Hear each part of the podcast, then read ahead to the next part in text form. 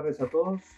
Mi nombre es Leandro Olmos y damos inicio a la sesión semanal de charlas en la biblioteca.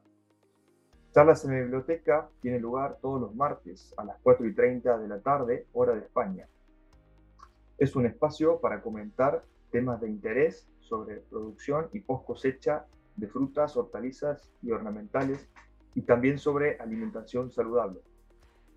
Las notas de cada charla se encuentran disponibles en la pestaña Las charlas del portal bibliotecahorticultura.com y desde ellas se puede acceder al vídeo y al podcast de cada sesión.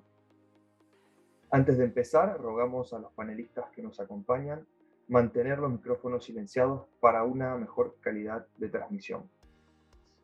La charla también se está transmitiendo en vivo por el canal de YouTube Post Cosecha, Así que si alguien la está viendo en este momento y desea hacer preguntas, puede utilizar el chat del canal y las responderemos al final de la sesión en la ronda de preguntas.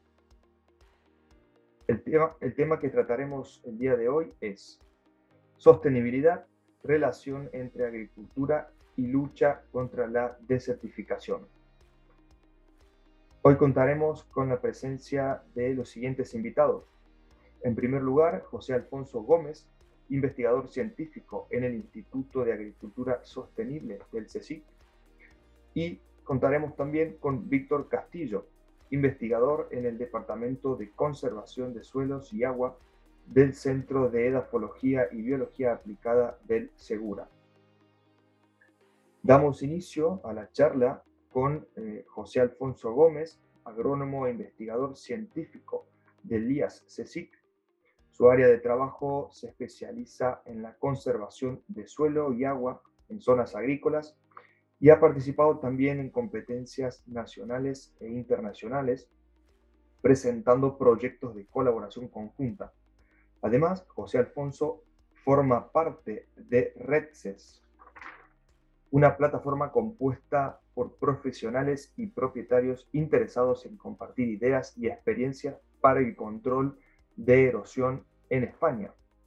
Y en el caso de Víctor Castillo, es ingeniero de montes, autor de más de 60 publicaciones científicas y actualmente profesor de investigación en el CSIC, en el Departamento de Conservación de Suelos y Agua del Centro de Edafología y Biología Aplicada del Segura, en Murcia.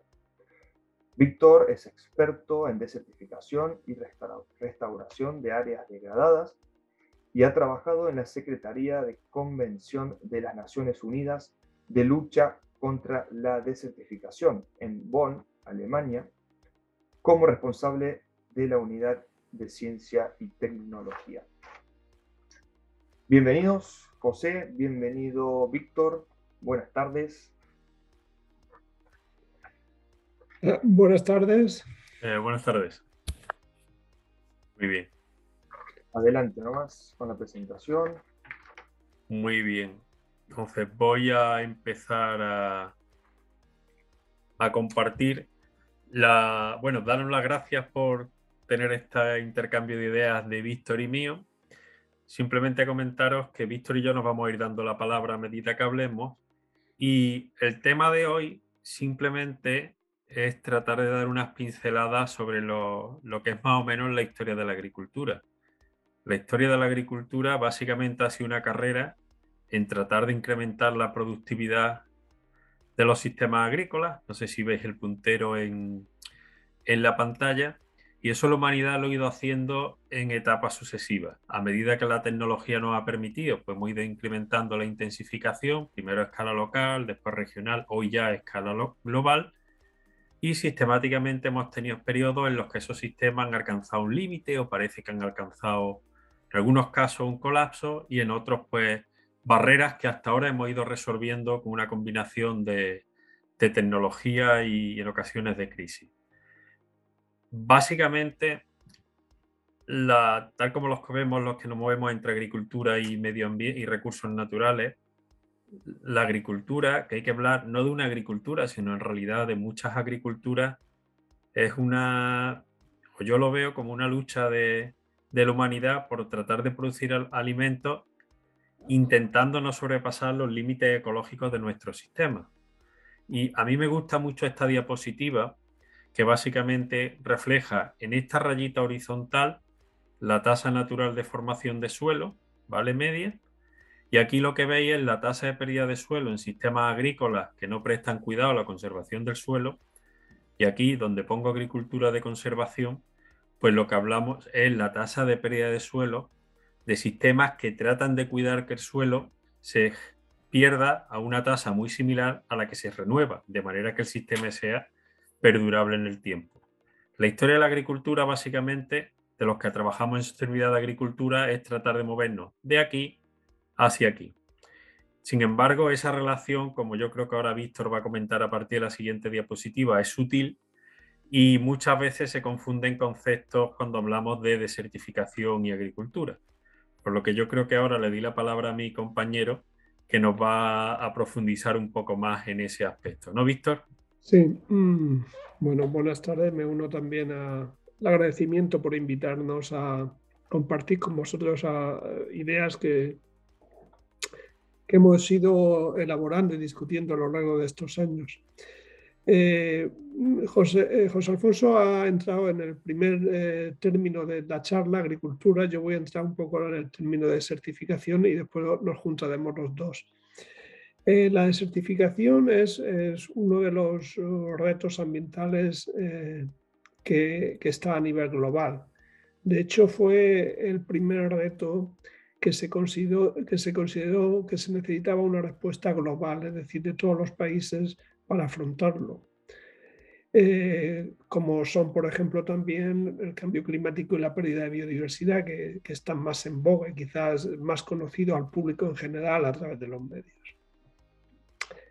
Este interés por la desertificación surge fundamentalmente en los años 60 o 70, eh, finales de los 60, mediados de los 70, por una serie de episodios de sequía y de hambruna, sobre todo en el Sahel, en la parte eh, de transición entre el desierto del Sáhara y el, subtrópico, que alertó, alertó a la población mundial, alertó por la cantidad de, eh, víctimas que causaba y la extrema fragilidad y debilidad, vulnerabilidad de las poblaciones que vivían allí. De tal manera que se, eh, se acuñó un concepto, una imagen de desertificación como avance del desierto del Sáhara. Eh, eh, veis que en esta diapositiva muchas de las imágenes que van asociadas al concepto de desertificación. Estudios posteriores han demostrado que esta imagen, que es muy evocadora, que tiene mucho, mucho poder eh, de atracción, pues no es, no es tan evidente. Es decir, el, el desierto del Sáhara se expande y se contrae por, muchas veces por fluctuaciones climáticas eh, propias de, ese área. Épocas más secas, épocas más húmedas. Lo que sí que es desertificación es un desequilibrio entre la capacidad del territorio para proporcionar bienes y servicios y recursos y la explotación que las poblaciones hacen de esos recursos. Y eso es especialmente importante o grave en lo que se llaman las zonas secas, es decir, las zonas áridas, semiáridas y subhúmedas secas. Estas zonas áridas eh, se caracterizan porque eh, se suele utilizar un índice, que es el índice de aridez, que es una relación entre la precipitación media anual y la evapotranspiración, es decir, la cantidad de agua que tenemos y la demanda de agua que hay. Y para aquellas zonas que son inferiores a 0,65 son estas zonas secas. Son zonas que tienen una productividad natural baja, tiene una capacidad de renovación de los recursos también lenta y que por tanto cualquier, eh, son muy frágiles a cualquier situación de eh, sobreexplotación. Una sobreexplotación que puede dar lugar a un deterioro irreversible de tal manera que no se recupera esa, población.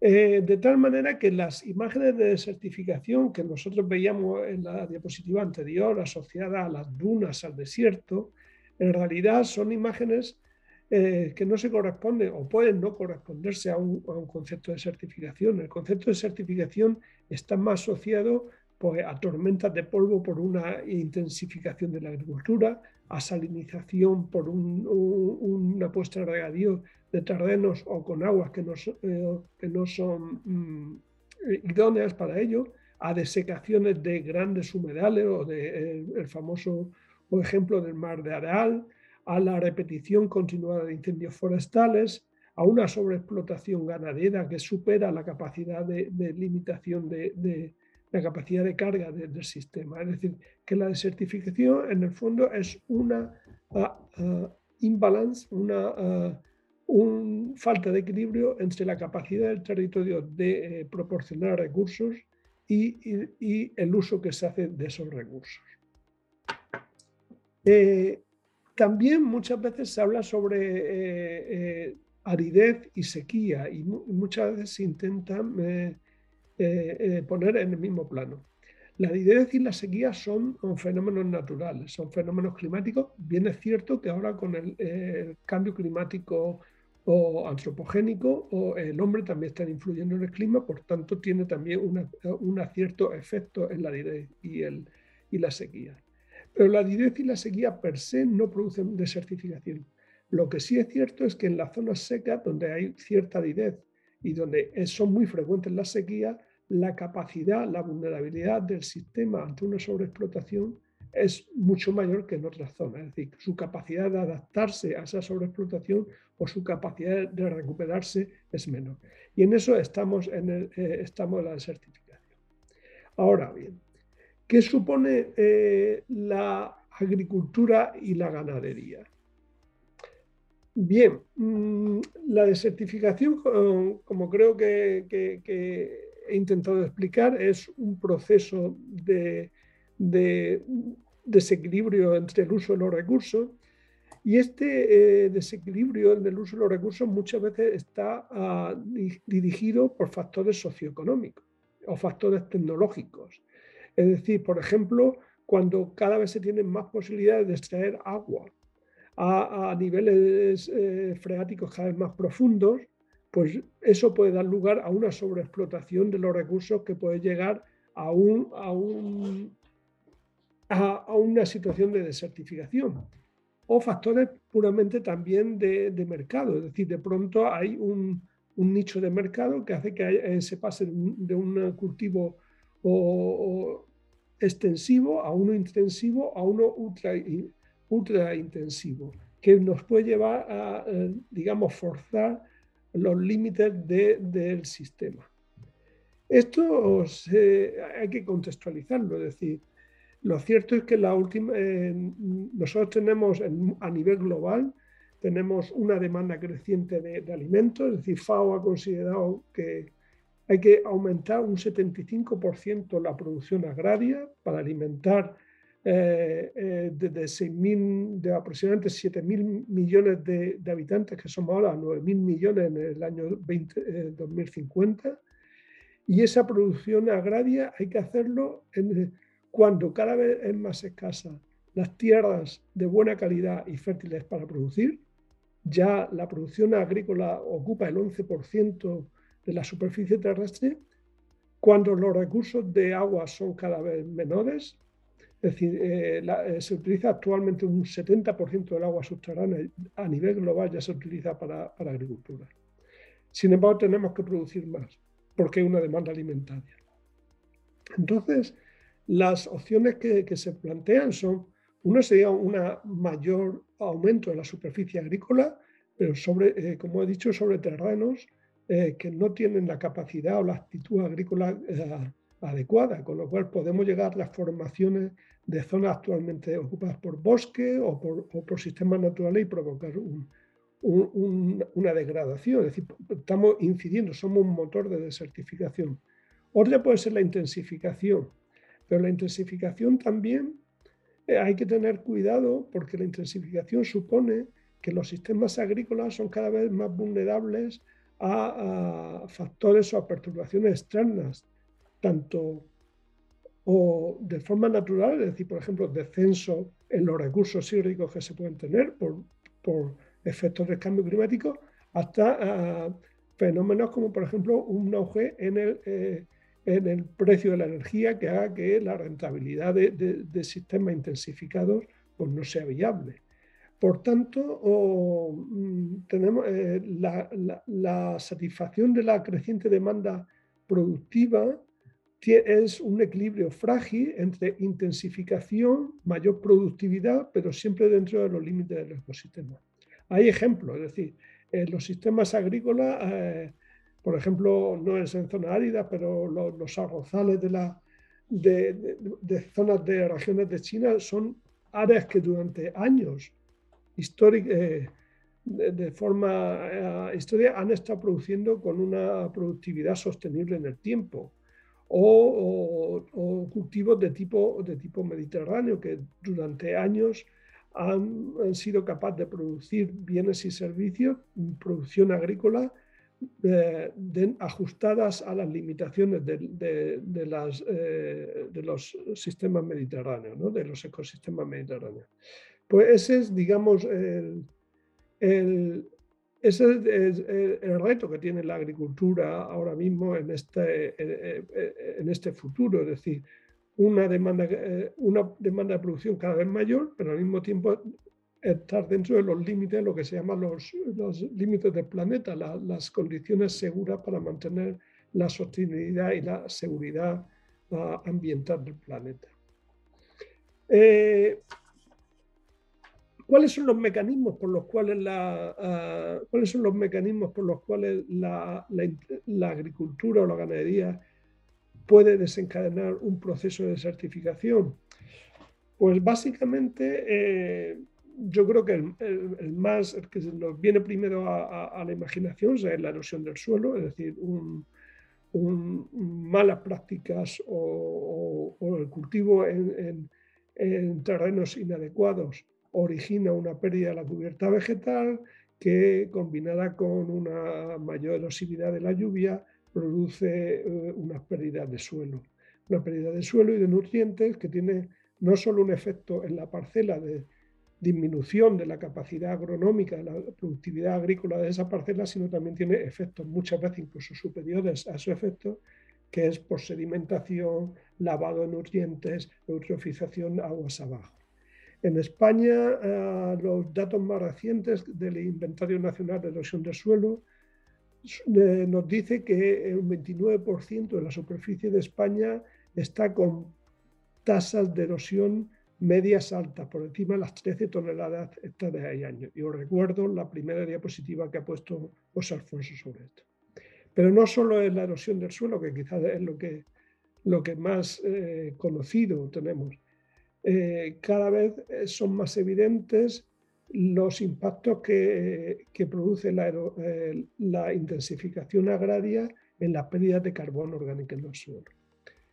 Una pérdida de carbono orgánico en el suelo que a su vez también tiene sus efectos en la pérdida de la capacidad productiva del suelo, de la capacidad del suelo de, para regular flujos hídricos, por ejemplo, para infiltrar más agua y por tanto tener una mayor disponibilidad de agua y una menor escorrentía, un menor riesgo de, inundaciones, pero también en un contexto de cambio climático o, esta pérdida de carbono orgánico en el suelo supone una mayor emisión de CO2 a la atmósfera y una menor capacidad de capturar, eh, de capturar carbono, es decir, utilizar la tierra, el suelo, como sumidero de carbono para mantenernos dentro de los límites de calentamiento que nos hemos mm, nosotros mismos eh, comprometido, es decir, por debajo de 2 grados según el Acuerdo de París, uno y medio según las recomendaciones del último informe del IPCC. Y también eh, eh, otra, otro efecto sería la, la salinización, es decir, se estima que hay unas 850.000 hectáreas con algún en España de suelos eh, con algún tipo de afectación en la salinidad, que supone eso un 3,7% de la, de la superficie ocupada y que, por tanto, puede, puede degenerar, y esta quizás sea la palabra, puede conducir a una situación de irreversibilidad y de que esos suelos se queden totalmente baldíos y que sea, eso es un fenómeno de certificación, es decir, eh, una vez más, olvidémonos de imágenes del desierto, de los camellos y las dunas y pensemos cuando veamos un terreno de antiguos cultivos totalmente salinizados que eso, eso es la desertificación. Y también quizás como consecuencia indirecta de todo esto es la sobreexplotación de, eh, la sobreexplotación de acuíferos, la sobreexplotación de agua y, uno, eh, y un elemento que yo creo que cada vez está teniendo más relevancia, que es la homogeneización del paisaje. Es decir, la, intensificación de, la agricultura está produciendo una pérdida de los elementos estructurales del paisaje. Estamos hablando de setos, estamos hablando de elementos lineales, lindes, que tienen una importancia ah, decisiva en mantener una alta biodiversidad en los sistemas agrícolas. Eh, lógicamente, esta tecnificación está puesta, es decir, eh, se gana se gana ciertamente en rentabilidad, se gana en menores costes de, manejo, pero a costa de otros servicios y otros bienes ecosistémicos que nos dan los, sistemas agrarios. Y yo creo que es otro de los elementos, ahora José Alfonso o seguirá, como lo está recogiendo los nuevos instrumentos eh, de la política agraria, que es importante eh, resaltar. Eh, una banalización, una ah, homogenización de los paisajes, en el fondo es una pérdida de la capacidad de los sistemas agrarios de producción en términos eh, de cosecha y en términos de otra serie de bienes y servicios ecosistémicos que son fundamentales para, para, los, eh, para los territorios y para las personas que vivimos en esos territorios. Eh, yo ahora le daría el paso a, José para ver por qué, qué factores socioeconómicos, qué es lo que nos está impulsando todos estos cambios en el manejo de los sistemas agrícolas que originan estos procesos que al final pueden, nos pueden conducir a la desertificación. Y también cuáles son las herramientas que desde la agricultura se tiene para evitar esto.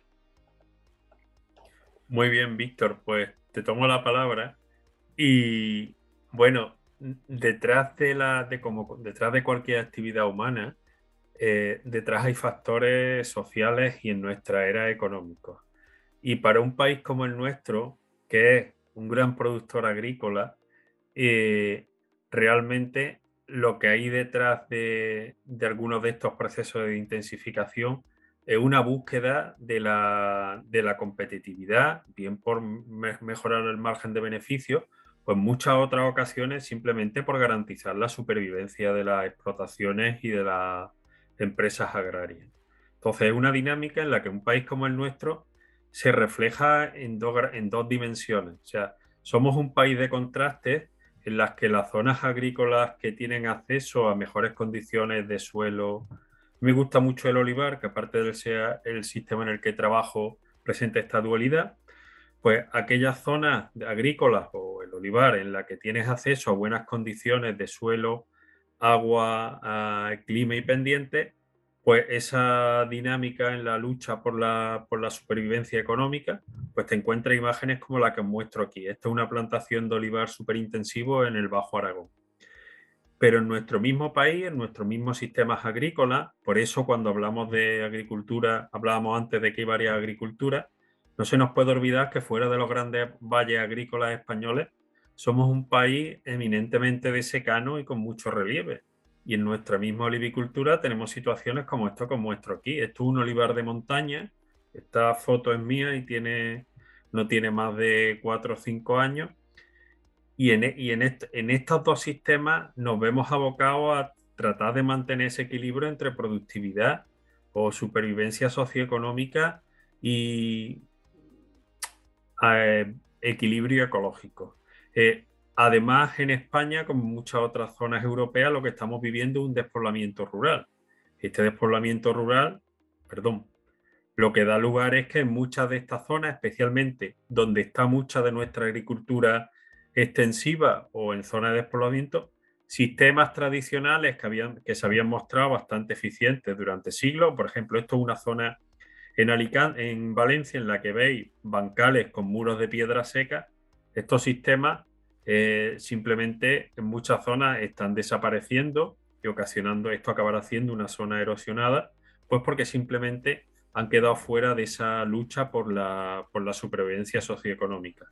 Y el contexto de fondo en el que nos movemos es básicamente, como ya ha comentado Víctor, lo que tenía aquí a la izquierda y a la derecha son medidas de estaciones meteorológicas en Andalucía y lo que vivimos en las últimas décadas es, se detecta un incremento paulatino, esto es temperatura media anual en localidades de, Andalucía.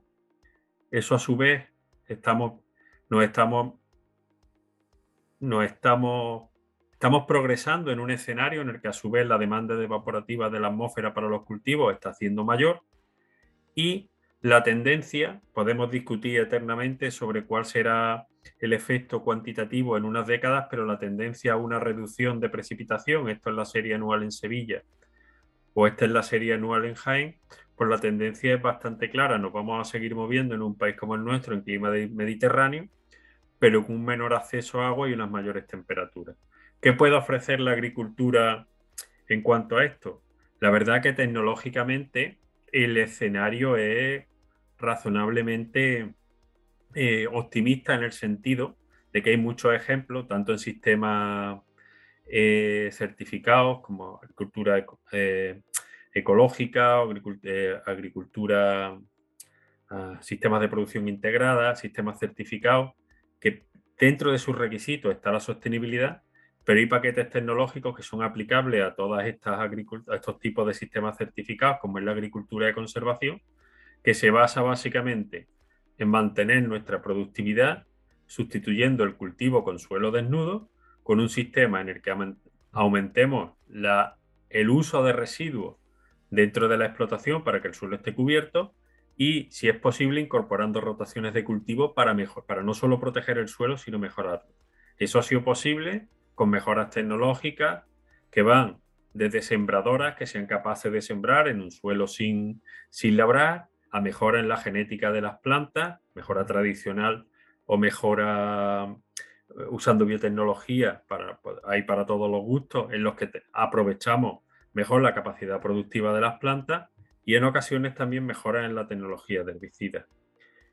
Estas mejoras tecnológicas, algunas vienen practicándose desde ciclos. Y aquí a mí me gusta mucho esta imagen porque muestra estos principios de mantener eh, una mejor cobertura de suelo y tratar de utilizar procesos eh, naturales para, para, prevenir la desertificación y mantener nuestros suelos productivos. De nuevo vuelvo al olivar, por los que tenéis una aproximación a ese objetivo final en dos sistemas de olivar muy distintos. Lo que tenéis aquí es un olivar de, de montaña que usa fundamentalmente principios de agroecología y lo que tenéis, si os dais cuánto es, es un marco de plantación muy amplio en el que combina cobertura de suelo, ganadería ovina extensiva, con una producción a un nivel relativamente bajo comparado con otros sistemas de aceituna. Y este sistema, este sistema, esto es la provincia de Córdoba, ha alcanzado un equilibrio razonable.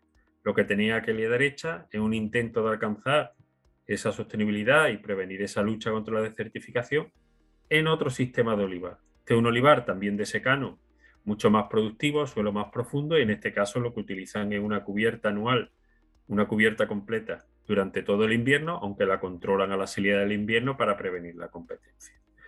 Desde este punto de vista, y esto es solo un ejemplo, hay herramientas, algunas de ellas conocidas desde hace siglos, en las que, con las que podemos tratar de luchar y mantenernos en este equilibrio ecológico dentro de nuestro sistema agrícola. Sin embargo, la gran cuestión es qué nos hace falta para que estas tecnologías o estos principios se apliquen. Y se puede resumir que muchas veces no se aplican por un resumen de estas cuatro ideas que os comento aquí. Una, en ocasiones se desconoce cuál es el impacto real de una, de una mala práctica agrícola a medio y largo plazo.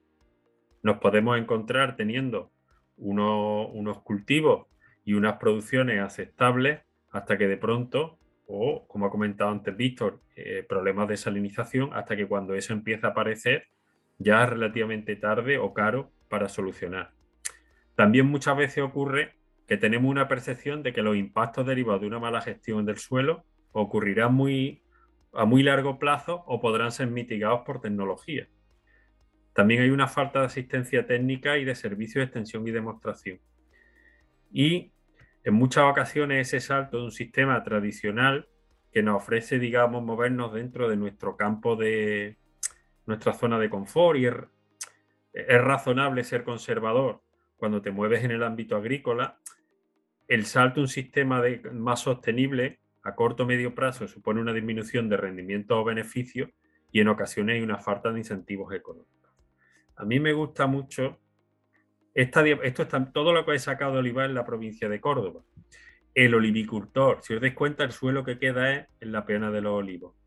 El olivicultor que acabó teniendo esta situación en su parcela, seguro que en algún momento dado pensó alguna de las cuatro cosas que os he comentado eh, en la diapositiva anterior.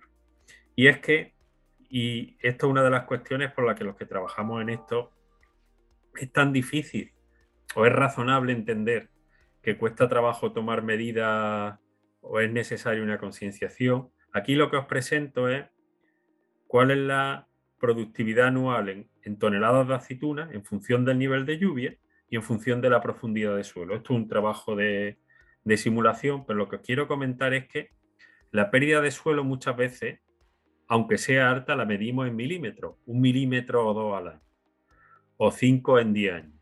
Si os dais cuenta, esa pérdida es la traducción de esas pérdidas en producción es imperceptible.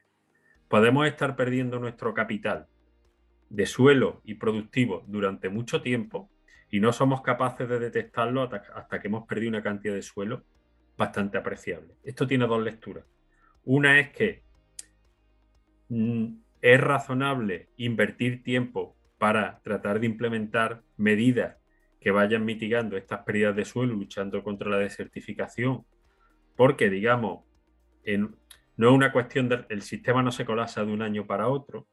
La otra lectura que conviene hacer es que no tenemos que esperar a que el sistema alcance un punto como el de la diapositiva anterior, en el que ya sea evidente cuando tenemos una reducción muy clara en la producción, porque entonces ya va a ser muy tarde. ¿Cómo se hace o cómo se trata de, fomentar desde un punto de vista político estas medidas de lucha contra la desertificación. Eh, España es uno de los países firmantes de la Convención de las Naciones Unidas de lucha contra la desertificación. Y estamos en una situación, eso nos obliga o nos compromete como, como país no solamente contribuir a nivel global en esa lucha, sino también a tener un programa nacional. España es un país que se sitúa en una zona de riesgo de desertificación por nuestras condiciones, pero a la vez somos un gran eh, productor agrícola, lo cual nos coloca en una situación técnicamente y políticamente muy interesante. los compromisos de Naciones Unidas de los ecosistemas del milenio, uno de los objetivos es preservar la vida de los ecosistemas terrestres. Y esto incluye los ecosistemas agrícolas de los que todos somos responsables. Eso, digamos, sería a nivel global. A nivel, a nivel europeo, que es lo que más nos condiciona, ha habido muchos intentos, si os dais cuenta, hay una directiva europea de agua, la legislación sobre calidad del aire está muy regulada y la Unión Europea todavía no ha sido capaz de tener una directiva o una estrategia marco de protección del suelo. Pero desde finales del año pasado, del año 2021, hay una iniciativa de la Comisión y del Parlamento Europeo para tener una estrategia común de protección del suelo a nivel europeo. Se pretende, y esta vez parece que va en serio, que haya un marco legislativo común para que las políticas de, protección del suelo y por ende de prevención de la desertificación eh, tengan mucho más peso desde el punto de vista normativo. Y a los que trabajamos en, en agricultura, la gran, pensás que la agricultura es uno de los grandes ocupantes del territorio en países como el nuestro, el gran instrumento de política que afecta a la sostenibilidad y en este caso a, la lucha contra la desertificación, es la política agrícola común. La política agrícola común tiene tres niveles, uno es la producción de alimentos, otro es la, mantener el nivel de riqueza de las comunidades rurales y el tercero es tener una agricultura ambientalmente sostenible. Y hay tres objetivos específicos, acción contra el clima, protección del medio ambiente y conservar el paisaje y la diversidad, biodiversidad, que son claves. Como todos sabéis, la política agraria común se actualiza cada, cada ciertos años. Para el siguiente periodo, ahora estamos en un periodo de transición, la política agraria común se basa básicamente, para el siguiente, 2023-2027, se va a basar en dos pilares fundamentales. Lo que se va a llamar nueva condicionalidad reforzada, que es que cualquier agricultor que tenga, que cobre del pilar 1, que, que reciba un subsidio directo de la política agraria común, debe, está obligado a cumplir todos los requisitos legales que regulan el medio ambiente y el uso de recursos, por ejemplo, acceso a agua que sea legal o bienestar animal, y además unas normas obligatorias de condicionalidad. Lo que es nuevo entre la política, entre la PAC hasta, hasta este año y el siguiente, es que antes todo el pago derivado del Pilar 1 se cumplía con la condicionalidad. A partir de ahora existe una, existe una parte de ese pago del Pilar 1, del Pilar 1 que depende de lo que se llaman ecoregímenes. Es decir, el agricultor voluntariamente, aunque tiene una compensación económica que es seguir cobrando parte de lo que antes cobraba como Pilar 1 solo con la condicionalidad, aplica unos sistemas eh, de manejo que son mucho más beneficiosos para el medio ambiente. Esto se explica mucho mejor aquí.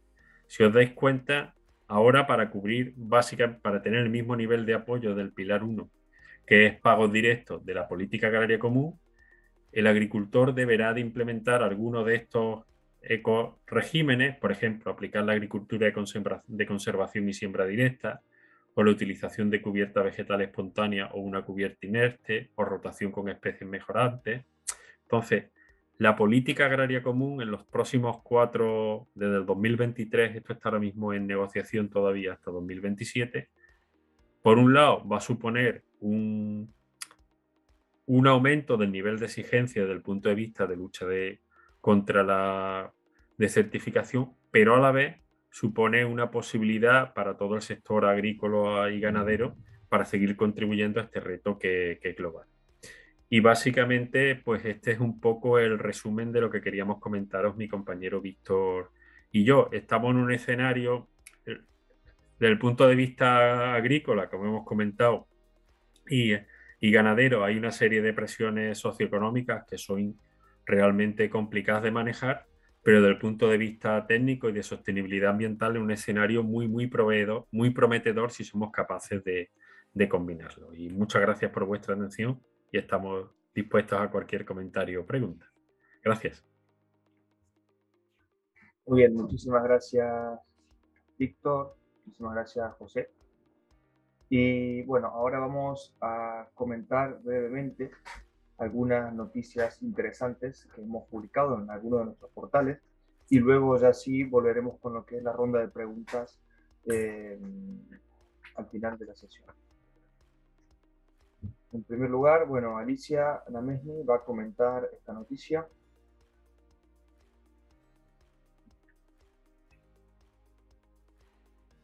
No se te oye, Alicia. Tienes el micrófono.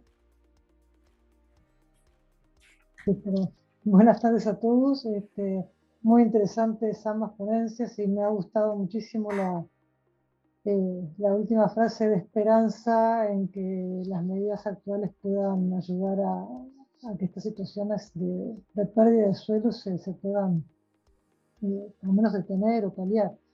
La, la, noticia que elegí para contarles es este, de uno del portal nuestro Biblioteca de Horticultura, en el cual hay publicados artículos sobre diferentes temas.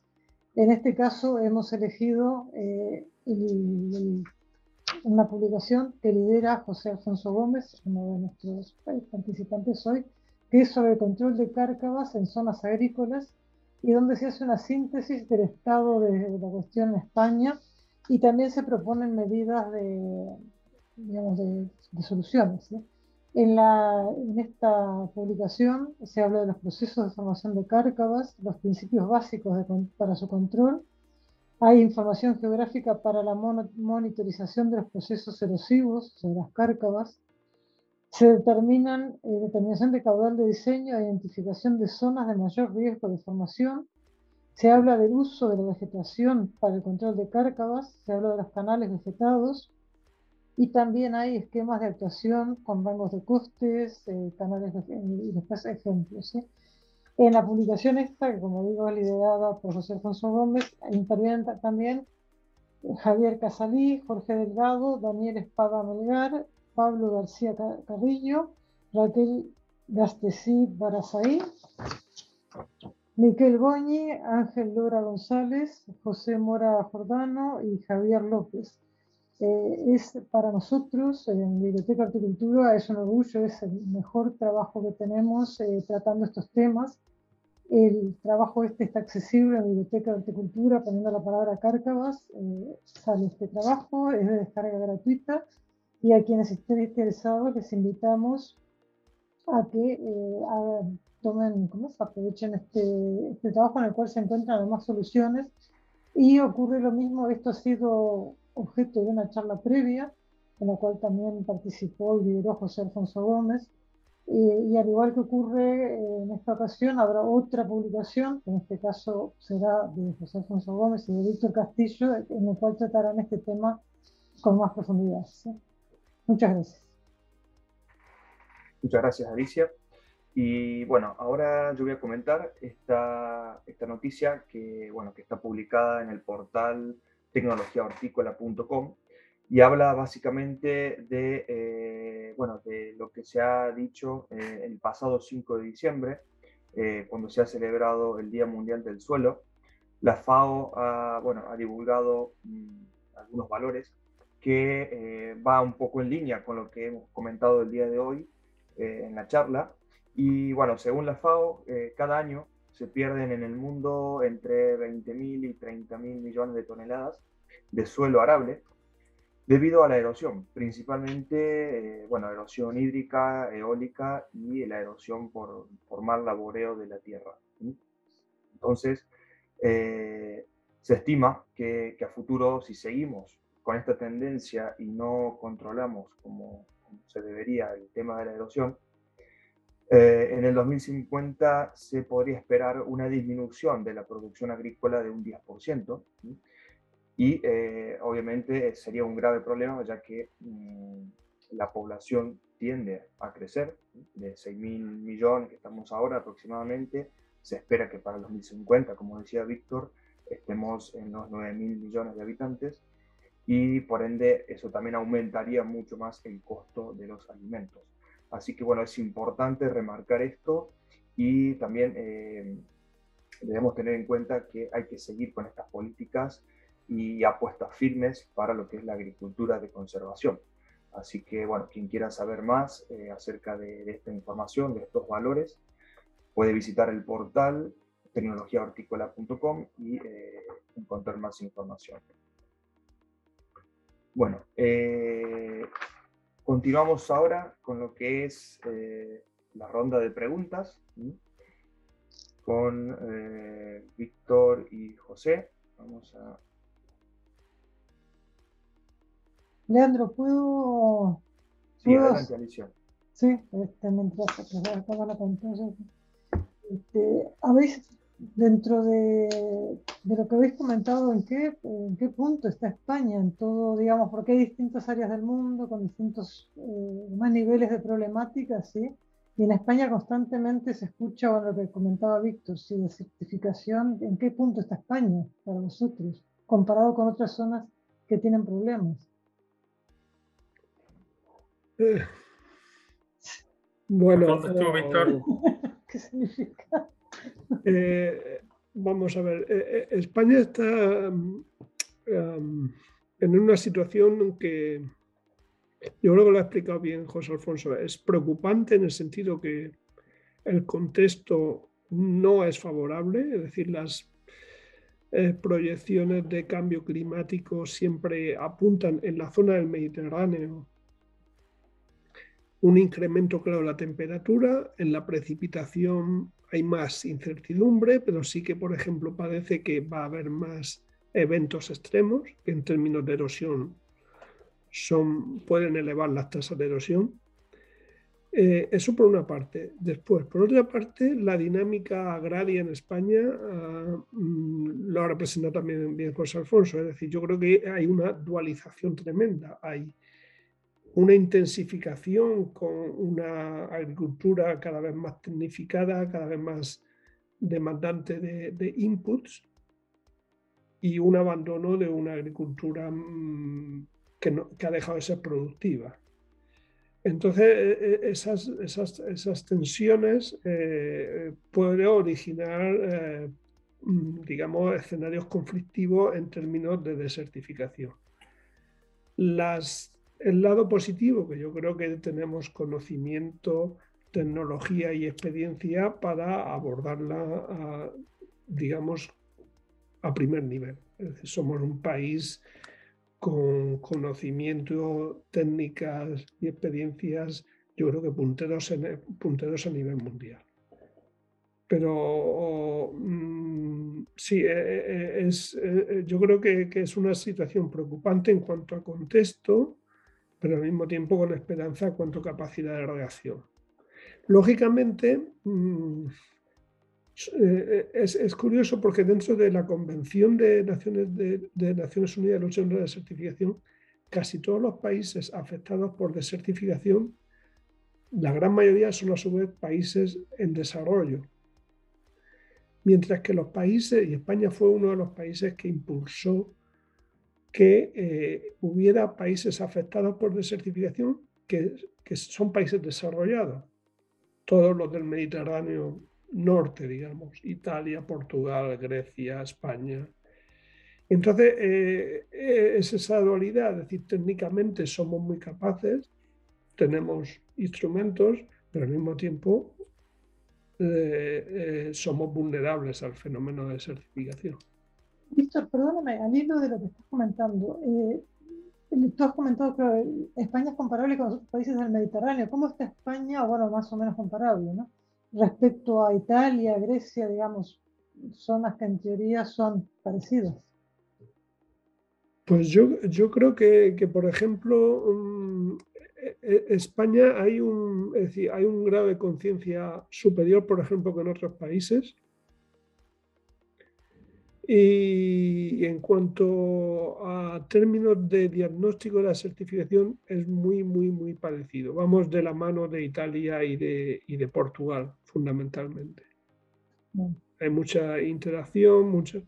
Eh, y, por ejemplo, si piensas en Italia, pues también sufren, es decir, tienen una, digamos, un tipo de, de gradiente de intensificación de la agricultura parecido, parecido a España, que también se relaciona con zonas climáticas norte-sur. pero sí, digamos que, que, estamos a la par. Mm,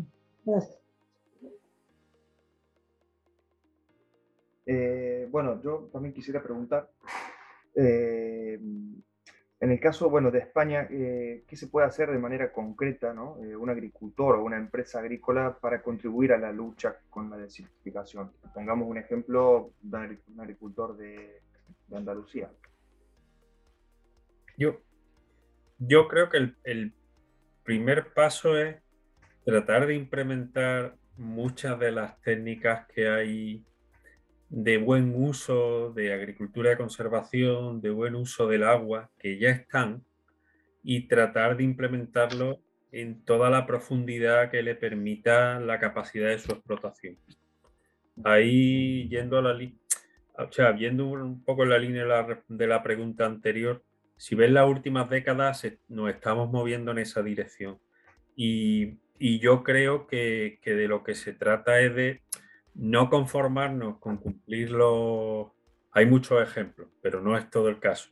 No conformarnos con cumplir los criterios mínimos que nos piden para una PAC, para un sistema certificado, sino intentar dar ese paso más que no es fácil.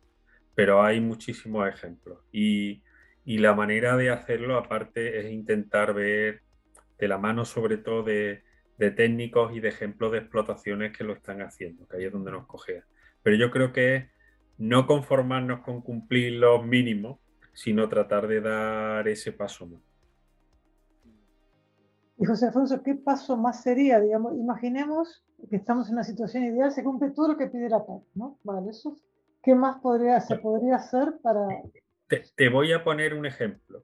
Hasta ahora, la PAC te pide un mínimo de cobertura de un mínimo de anchura de cubierta vegetal, que que tú puedes cumplir razonablemente la paz cumpliendo ese mínimo de cobertura, pero no es, no es todo lo que tú necesitarías para proteger lo mejor, lo mejor posible tu suelo. Por ejemplo, intentar tener una cubierta vegetal que me cumpla la mayor superficie posible de mi explotación y tratar de buscar especies que me permitan que me cubra el suelo desde principios de otoño. Si tengo una ladera muy larga y yo sé que al final de mi ladera pues voy a tener problemas de erosión, todo esto son ejemplos de agricultores que lo han hecho. ¿no? Pues mira, voy a tratar de cruzar barreras vegetales más densas a mitad de la ladera porque sé que voy a tener problemas de erosión. O si tengo una vaguada que sé que se me va a formar una cárcava porque permanentemente cuando llueva se me va a formar una cárcava, pues mire usted, yo en un 2% de mi explotación que sé que voy a producir poco, yo lo dejo permanentemente vegetado. Son ejemplos concretos que de, agricultores que han ido dando ese paso más, que seguro que hay mucho más, pero cuando digo ir un poco, o sea, hoy por hoy cumplir, y, es mucho, ¿eh? o sea, lo que ya se hace, cumplir los mínimos en ocasiones todavía sabemos que debemos de hacer algo más y ese yo creo que es lo que debemos de tratar de impulsar todo. Y José Alfonso, una pregunta un poco al hilo de inevitable hacerla, ya que tengo la posibilidad de que vosotros sabéis seguro la respuesta. Cuando uno va por Alemania y mira esos viñedos que están en una ladera de montaña y están todos a favor de la pendiente, ¿cuál es el, eh, ¿Cómo eh, funciona eso? ¿Es por vegetación o...? E, esos viñedos básicamente, si estamos pensando lo del sur de, de Alemania o los del o en Italia, en los del lo diré, en el pase entre eh, el norte de Italia y Francia, esos viñedos están básicamente sobre piedra. Si, te das cuenta, esos viñedos ya perdieron el suelo, gran parte de su suelo hace. Son un sistema totalmente humanizado que depende de, y, no lo estoy criticando, pero que esos viñedos en esas condiciones, esos concretos dependen de eso. A mí me gusta mucho el viñedo porque es el único cultivo leñoso que te puede ir casi desde el norte de Canadá a Sudáfrica. No hay un cultivo leñoso que tenga tanta variabilidad. Claro, cuando te mueves en viñedo en Centro Europa, es otra realidad. ¿Por qué? Pues porque ellos tienen precipitación en verano, también es cierto que hay zonas de Centro Europa, como la zona de producción de viñedo austriaca, por distintos motivos, que si queréis otro día hablamos, hicieron una apuesta más por la calidad que no por la cantidad. Pero entonces, ellos van por ahí. En el sur de Europa tenemos otros condicionantes, no nos llueve en verano. Entonces, la apuesta que hagamos por sostenibilidad es difícil. O sea, aquí estamos moviéndonos en un sistema que ha comentado Víctor antes, que es más incierto y es un poco más frágil, pero en, otras zonas pues, han encontrado su camino en otras condiciones climáticas y también hay otras zonas de, Europa, en ese caso de los viñedos, que eso ya realmente es una construcción humana, dependen de mantenerlo y tiene, tiene muchísimo valor, no es despreciable. hace mucho que la agricultura, muchos sistemas agrícolas dejaron de ser sostenibles si no es con la intervención humana. Eso no apareció únicamente con la aparición, lo hemos intensificado, pero yo creo que hay que tratar de ver cada ejemplo en su contexto, pero ese depende básicamente de un manejo intensivo humano. gracias, pues es una vieja curiosidad. Mm. Em, bueno, yo en mi caso también quería preguntar, otra me vino la duda ahora, eh, volviendo un poco a lo que es el sur de España, ¿no? Sabemos que desde hace un par de años se está modificando un poco la, los cultivos, ¿no? O sea, se está, pasando de olivares, por ejemplo, que hace muchísimos años que llevan allí, a cultivos subtropicales que por ahí requieren más agua, como el aguacate o el pistacho. Eh, digamos, en, lo que respecta a, las medidas de conservación del suelo, eh, ¿se están aplicando esas medidas o, o esto podría agravar mucho más la situación en la que ya estamos? Bueno, mm, le dejo a José Alfonso lo de las medidas de conservación del suelo. Pero mira, eso es un, es un fenómeno típico de desertificación. Hay un, artículo que desarrolló mm, un profesor de la Estación Experimental de Zonas Áridas de Almería, Juan Puig de Fábrega, que él estudiaba distintos casos de desertificación a lo largo de, la historia y a lo largo del territorio y todos tenían, un, todos tenían una pauta común. Y era que durante un, periodo de tiempo de condiciones favorables, que podía ser porque hubiera más humedad que lo que pasó en el Sahel. En el Sahel lo que pasa es que cuando vino la sequía, cuando tú estudias eh, la serie de precipitaciones previo a esas, a esas hambrunas, eh, había habido un, un periodo muy húmedo. ¿Qué había pasado? Que la gente de pasto, el pastoralismo, la gente se dedicaba al pastoreo nómada, se había subido hacia el, el Sáhara porque, porque estaba más verde. Cuando en los años 70, finales 60, 70 empezó a las condiciones normales de sequía, que ellos se quisieron, se, movían, se quisieron mover hacia el sur y su tierra estaba ocupada por, por agricultores. Y había una competencia terrible. Te digo, eso puede pasar por, condicionantes eh, socioeconómicos, condicionantes tecnológicos. Es posible que esa transformación intensiva de, un sistema el, eh, agrícola o eh, eh, el olivo o lo que está pasando ahora con la expansión de, determinados cultivos leñosos, está favorecido porque hay mercado, porque hay tecnología, porque hay disponibilidad de agua. Pero al mismo tiempo son muy frágiles, por ejemplo, si te llega un periodo de sequía importante que hace que no tengas recursos suficientes para regar y que numerosas plantaciones se te mueran por ejemplo, con el almendro. Entonces te, puedes encontrar atrapado en una trampa, ah, no solamente ya ambiental, sino económica, que hace que esa, que esa zona la tengas que abandonar y que, haya un deterioro muy, muy posible. Eh, ese, e, e, esa tensión entre, eh, entre incremento de productividad lógica eh, intensificación sostenible, pero sin superar los límites que te, proporciona o teniendo en cuenta la posibilidad de riesgo de una, de una perturbación que te llegue, que puede ser por un periodo de dos años de sequía o por un problema de cambio de mercado o por un problema de, precio de energía o de, o de inputs. O una plaga también. Ah, te puede, te puede provocar ese tipo.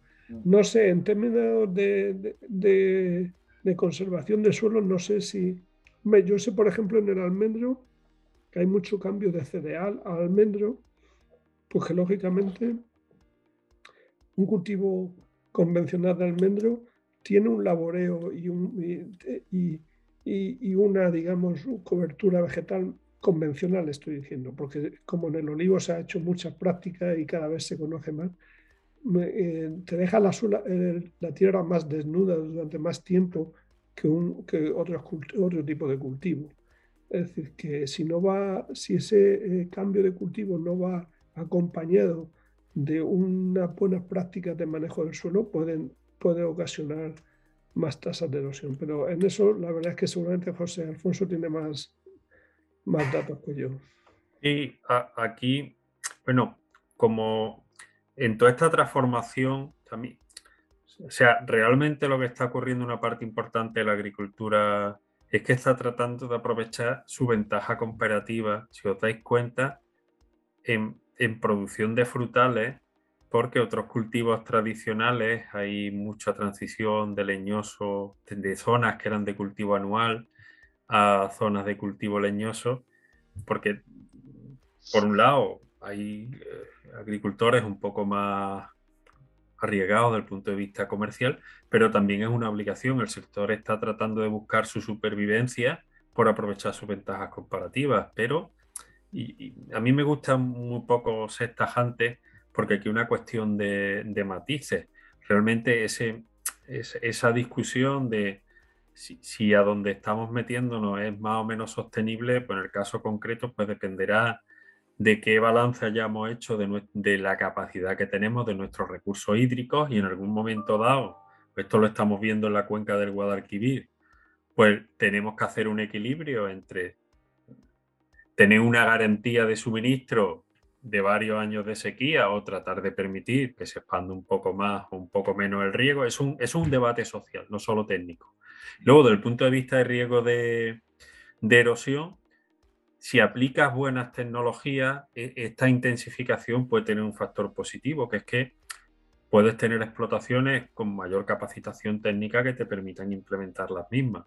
Y en realidad tienen las dos realidades. Pero allí hay un debate social que yo, y técnico que yo creo que es muy interesante, que es decir, como sociedad tenemos que ir por unas direcciones, pero tenemos que tener, tenemos que vislumbrar dónde están nuestros límites y esos límites nunca van a ser claros.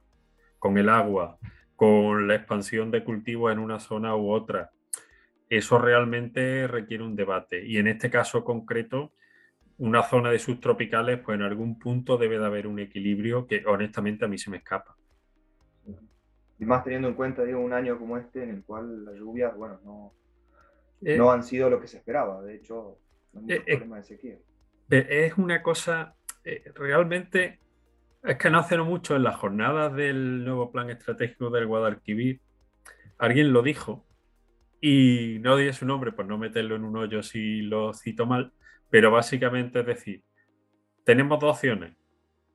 Simplificando, tener mucha capacidad de regulación y mucha reserva, con lo cual no podríamos estar regando muchas de las zonas que tienen derecho al agua.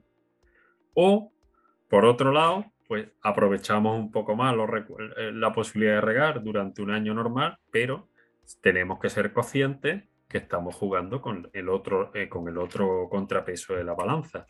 Y ese es un. Eso ocurre, no es que los españoles seamos distintos, esa es una tensión que ocurre en cualquier zona, rega, zona de buen clima con, con, riego. California tiene su historia, Australia tiene la suya, porque es una tensión. Y como sociedad yo creo que es un debate muy interesante. Y, y como desde el punto de vista agrícola también, porque ve ven las dos realidades en unas explotaciones y otras. Y, si me permites, es que el problema es que tú has dicho, Leandro, un año como este, es que quizá este es el año normal. Decir, que eh, una, variable que, que, antes, que antes pues, no se tenía tanto en cuenta, antes se hacía, digamos, planificación, proyectos con cierta constancia en el tiempo. Ahora cambio climático está, tenemos que también jugar con escenarios más o menos probables, es decir, eh, se, puede, hay, capacidad para estudiarlo. Eh, trabajar con, incertidumbre es complicado, pero se puede acotar esa incertidumbre. Pero complica todo, complica las relaciones. Eh, entra a jugar, digamos, un factor más en el, en el dilema, ¿no? Ante lo que este factor de incertidumbre que aumenta, ¿sí? ¿cómo se debería, eh, qué herramientas deberíamos utilizar? Por un lado, la concienciación y por otro lado está la legislación, es decir, ¿cuánto debe influir? Decir, a ti, hablando con ejemplos urbanos, no te dejan construir una casa en cualquier lado, ¿no? O sea, hay determinados requisitos. Eh, si se plantea la, la, plantación en una zona con déficit de agua, por ejemplo, súper intensivo, fin, eso debería ser regulado, debería quedar a, eh, más un poco a conciencia agronómica. Sí, bueno, en, eh, en España si te planteas intensificación de frutales estás hablando de agua y eso en España está regulado. Otra, otra cuestión es plantearnos un poco si la regulación y los escenarios con los que hemos trabajado durante unas décadas son todavía suficientes o tenemos que darles una discusión. Yo esta misma mañana no lo tenía preparado, pero estaba hablando con un buen agricultor que decía, claro, es que a mí, yo, yo no sé ahora mismo, y este es un agricultor que tiene su concesión de riego de hace 40 años, eh, yo ahora mismo no sé a qué escenario me encuentro. Yo no sé si no es decir, hay que hacerlo todo para que quien tenga necesidad de riego, pero tenemos que tener una manera de, posiblemente mejorar esa, esa, regulación y esa planificación. No porque la, pasada haya sido mala, sino porque posiblemente nos estamos metiendo en años en lo que el riesgo, que el, el, el fenómeno que nos va a condicionar no va a ser el año medio, va a ser el año una serie de años muy secos que antes a lo mejor pasaban cada 30 años y ahora pues puede que no ocurra cada 20 o 25, que parece poco, pero es lo que puede desestabilizar económicamente un sector completo. Sí, sí. sí, de hecho se escuchan cuestionamientos, como comentaba Leandro, la parte de estas zonas de olivo intensivo, que bueno, de un trabajo que los estáis vosotros mismos. Este, mm. sí, sí, hay, yo, creo que hay que ir afino, porque fijaros, aquí estamos hablando en un país que nos estamos moviendo de 600 o 650 milímetros a zonas de un país con 300 milímetros medios de lluvia. Cuencas muy reguladas e hipervigiladas, con otras zonas en las que localmente había alguna expansión de río que no está tan controlada. Procesos de intensificación que lo que han hecho a reducir el uso de agua con respecto al cultivo anterior y en otros que han hecho totalmente lo contrario.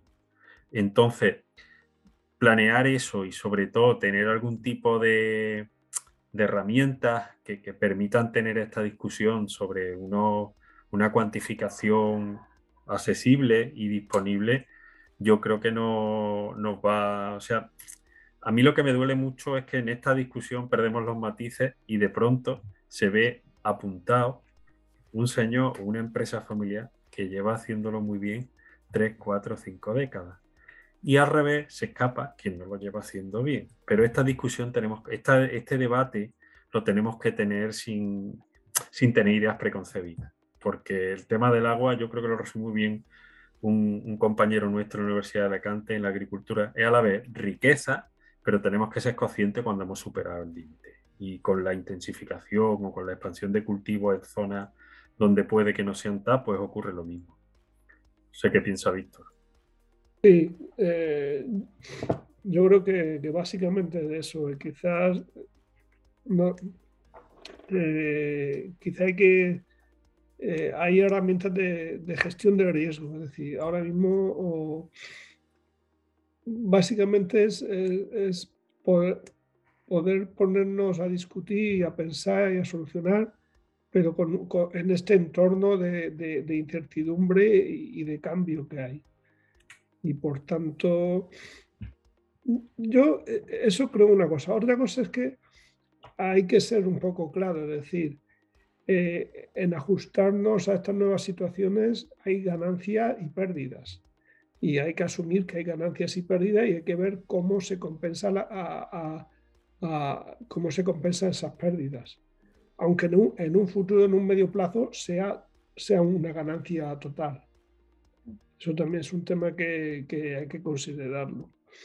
Pero efectivamente yo creo que lo dice José eh, Alfonso es también, yo echo echo de menos, quizás lo hemos hablado muchas veces, que mientras que en la transformación de la revolución verde agrícola, los servicios de extensión, había muchos servicios de capacitación de extensión agraria, en esta nueva transición del sector agrícola eh, yo creo que, los productores, los agricultores están un, poco más perdidos, no, no tienen ese apoyo de, de, estas cosas que son complicadas, que, que, hay que, hay que ser muy, hay que poner muchos matices, explicarlo bien, verlo desde muchos, muchos prismas. Eh, creo que, falta eh, divulgación, falta extensión, falta capacitación para, para, movernos en este nuevo entorno. Y mm, podríamos, podríamos nombrar o poner algún país como ejemplo a nivel mundial, que, bueno, algún país como ejemplo en la lucha contra la, la desertificación. Bueno, hay ejemplos por ejemplo, hay eh, iniciativas muy, muy importantes a muchas escalas. Lo que pasa es que uno de los problemas de la lucha contra la desertificación es que mm, trasladar ejemplos es muy peligroso. Las balas de plata, como dicen los, eh, eh, no existen. Entonces, claro, podemos poner ejemplos. La lucha contra el, plató de la de la del río Amarillo chino es, impresionante, aunque tiene sus aspectos discutidos, ¿no? En pero son condiciones socioeconómicas, políticas que no son fácilmente eh, trasplantables.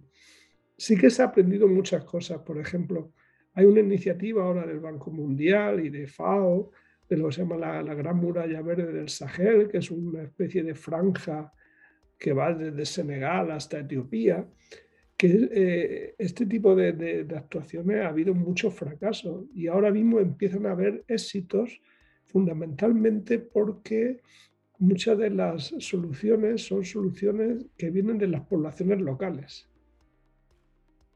Entonces, eh, los mejores ejemplos de, lucha contra el avance del desierto en esta eh, hay sistemas, son aplicaciones de soluciones locales, digamos, con el apoyo técnico y financiero y tal de, de, países donantes o de instituciones que apoyen. Pero básicamente la solución, como, como decía José Alfonso, en agricultura hay, mucha solución tradicional, local, de toda la vida que, que funciona.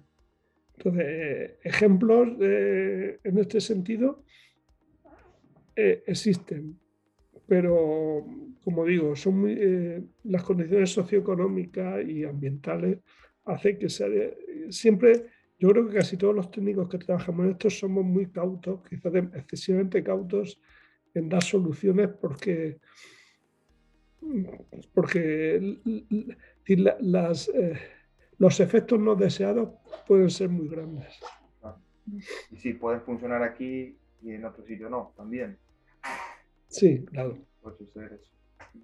en vuestra opinión, Dios, se está dando por, abandono de cultivos, por lo menos en la zona de Valencia y tal, se ven zonas que aparecen vegetadas espontáneamente, que es una mezcla de vegetación, de cultivos abandonados y vegetación que, que empieza eh, a prosperar digo, entre ese aspecto y, también inquietudes por forestar. Si, por ejemplo, pensáramos, eh, o sea, la forestación de zonas, por ejemplo, al lado de, las cañadas, de los cauces, estas zonas el Mediterráneo normalmente no corre agua hasta el día que llueve.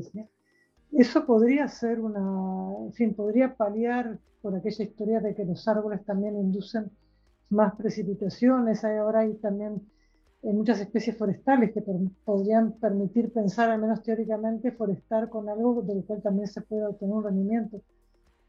Eso podría paliar algo el tema de, la erosión que se produce cuando hay precipitaciones en zonas no, no, no vegetadas. Sí, vamos, sin, sin duda. Si, si lo que se trata es de dejar, o sea, si es un sistema, olvídate de las terrazas, ¿vale? Pero incluso en un sistema terrazado, si de lo que se trata es de dejar que, haciendo la necesidad virtud, hay muchas zonas agrícolas de montaña que no puedes, no puedes seguir manteniendo el mismo nivel de actividad agrícola. Si, si tratas de dejar y compatibilizar, ir a un paisaje más en mosaico, porque, y, concentrar los esfuerzos de que ese mosaico forestal se concentre en vaguadas y zonas más expuestas, eso puede tener un resultado mm, brutal. Básicamente lo que comentábamos antes de elementos del paisaje y estructuras lineales, eh, sí, va, sí, va, sí puede tenerlo. El tema es cómo, cómo manejar eso en un contexto en el que, o sea, por ejemplo, también se nos olvida algunas veces, yo quizás me muevo en el, demasiado en el olivar, que hay un, que la expansión de la agricultura y de algunas zonas agrícolas, no, no, me voy a referir al Levante porque no lo conozco bien, pero piensa, por ejemplo, en Sierra Morena, hay parte de expansión de zonas agrícolas en España que corresponden a una realidad socioeconómica, por ejemplo, mediados y finales del siglo XIX, que estaba basado en mano de obra muy barata, que hoy no se dan. Entonces hay paisajes agrícolas, por ejemplo, en el caso concreto de olivar, que es lo que un compañero nuestro lo que ha tratado de, explicar es que una transición natural es permitir que parte de ese olivar sea reforeste de manera natural, con lo cual vas manejando un paisaje y eso es desde el punto de vista de, de lucha contra la desertificación, equilibrando la parte socioeconómica tiene, tiene, una, tiene toda la solidez técnica del mundo. Mm. Pero digamos, no, no hay ninguna iniciativa a nivel España conozcáis para un poco vegetación de zonas de cauces que estén... Sí, sí, hay... Víctor puede contar, vamos, por repartirnos, pero Víctor... Sí, hay, hay, eh, incluso hay una estrategia de, hay una Ahora mismo hay una estrategia de infraestructuras verdes y de restauración ecológica, una de las partes zona de cauce y, estas zonas lineales juegan un, papel muy importante porque ponen en conexión, desde el punto de vista de la biodiversidad, ponen en conexión zonas que son, que son naturales o que son más naturales. Eh, em, y, por ejemplo, no solo eso, sino que en temas de, de efectos indirectos de la erosión, como son, por ejemplo, o eutrofización de masas de agua, eh, claro, la eh, tener unos cauces que tengan una capacidad de autodepuración o de retención de sedimentos y tal, eh, es muy importante. Yo creo que en el fondo, un poco lo que decíamos antes, es decir, mantener un paisaje en mosaico y funcional, en el sentido de que todos los flujos de, agua y sedimentos pues, estén más o menos regulados, es, eh, una manera muy eficaz de, luchar contra la erosión, de conservar recursos de suelos y aguas y de conservar biodiversidad. Sí, perdonad si vuelvo a coger la palabra, pero de hecho en España hay varias iniciativas Estoy pensando, por ejemplo, algún grupo operativo con barreras vegetales en la comunidad de Murcia o el Ayuntamiento de Córdoba tiene un programa de diversificación del paisaje que lleva más de una década. Hay explotaciones agrícolas que llevan ya años creyéndose. Esta es una de las medidas, la diversificación del paisaje con elementos estructurales que va en la nueva PAC, en lo que hay un bagaje en España de diversas iniciativas que se lo han tomado muy, muy en serio. O sea, yo, si hay, tomo la palabra, si tenéis interés, hay cuatro o cinco ejemplos, seguro que hay más, pero al menos cuatro o cinco ejemplos muy buenos de, que han demostrado por dónde se podría ir. José Alfonso, ya tenemos la próxima, ¿no? Esto es una serie, estamos en número dos. Le pones el número que tú quieras a comentar este tema, eh, pero creo que por lo que decís es muy sí, Hay gente admirable. En, la agricultura española hay muchos ejemplos, pero en ese caso en concreto hay gente admirable que ha hecho mucho más por ese tema que los que no lo hemos hecho desde la comodidad del mundo académico. Yo creo que merece la pena que, se les ve. tomamos la palabra. Eh, José Alfonso, cuando dice, bueno, tu presentación comenté un poco, bueno, que tú pertenecías a RedSet, ¿no? La plataforma de profesionales y propietarios interesados en, bueno, en combatir o en compartir ideas y experiencias acerca de la erosión eh, en España. Si quieres comentar un poco acerca de, esta iniciativa o de esta plataforma para quien esté interesado. Sí, seré, seré muy breve. Es una iniciativa que surgió ahora de 2012, 2014, en lo que nos dimos cuenta que, había veces que, trabajamos un poco como grupo aislado. Entonces, lo único que tratamos de poner era en una página web el contacto de diversos grupos en los que estábamos trabajando en el tema, también alguna, algún material que habíamos ido generando de manera que, bueno, la gente tuviera un poco de, visión de conjunto y pudiera contactarnos. Tengo que decir que eso, pues, en la mejor tradición española, pues nos ha costado un poco darle continuidad, pero bueno, aprovechando que lo, que lo has comentado, yo creo que es una iniciativa a la que vamos a hacer un esfuerzo por, darle un poco más de actividad.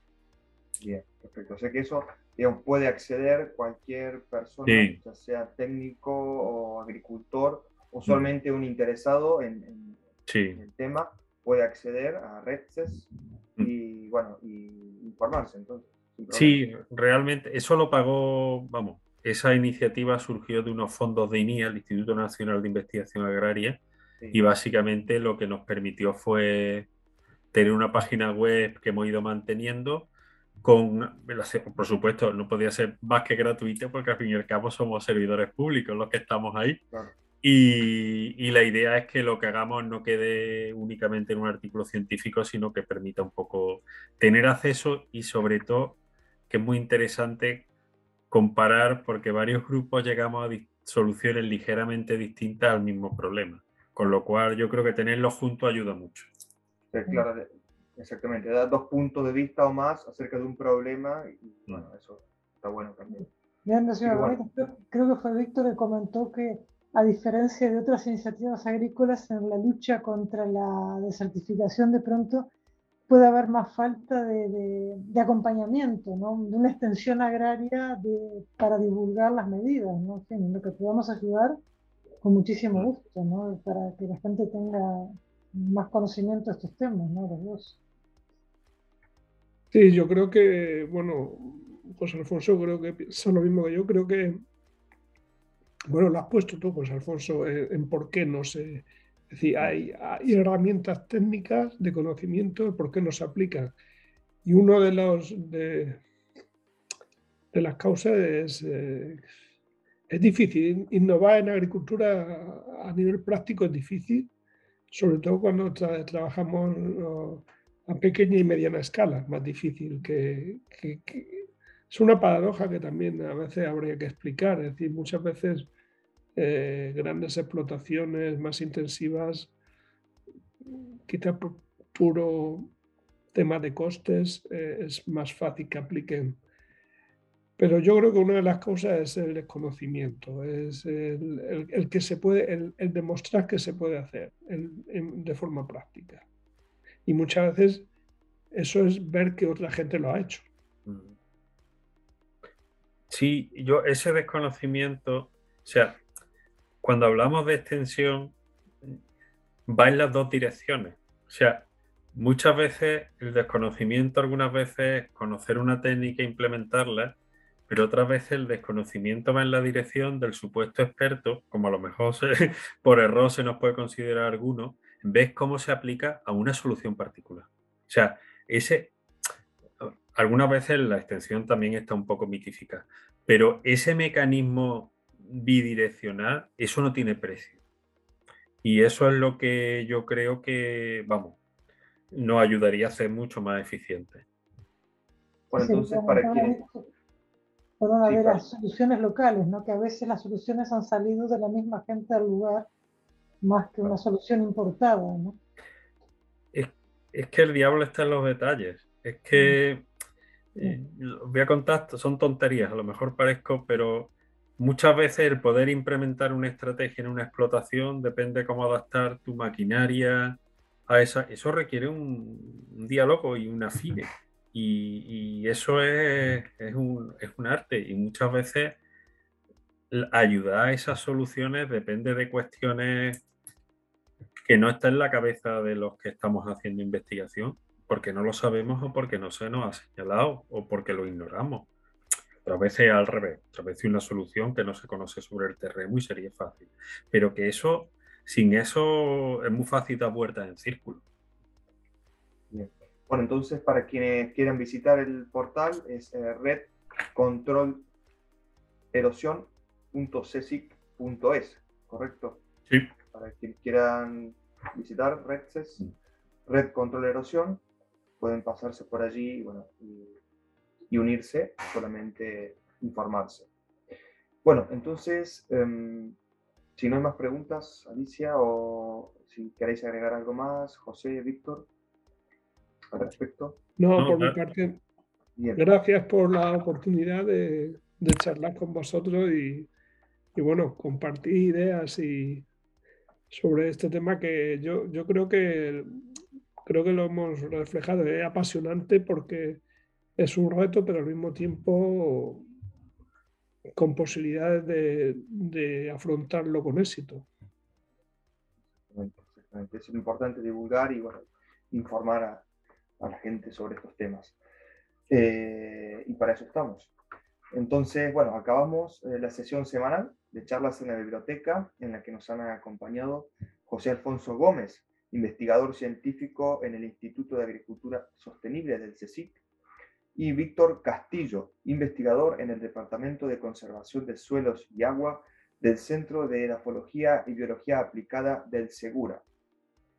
Muchas gracias por la participación a nuestros panelistas invitados y al público que nos ha acompañado a través del canal de YouTube.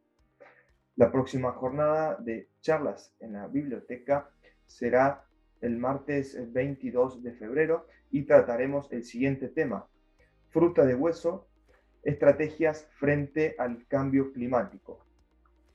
Recordamos que las notas con más información, vídeo y podcast de las charlas en la biblioteca se encuentran en la pestaña Las charlas del portal bibliotecahorticultura.com.